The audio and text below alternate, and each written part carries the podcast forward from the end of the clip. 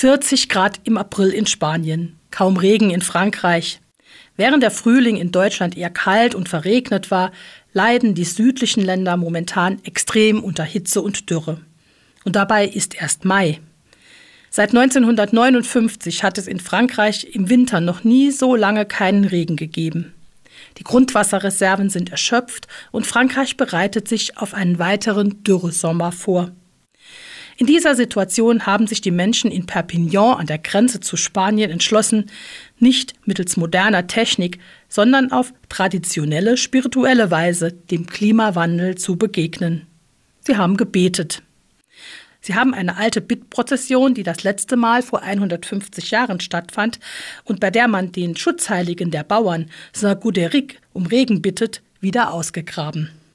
Es hilft scheinbar nur noch beten, so dramatisch ist die Situation. Ob es geholfen hat? Tatsächlich regnete es in der darauffolgenden Nacht.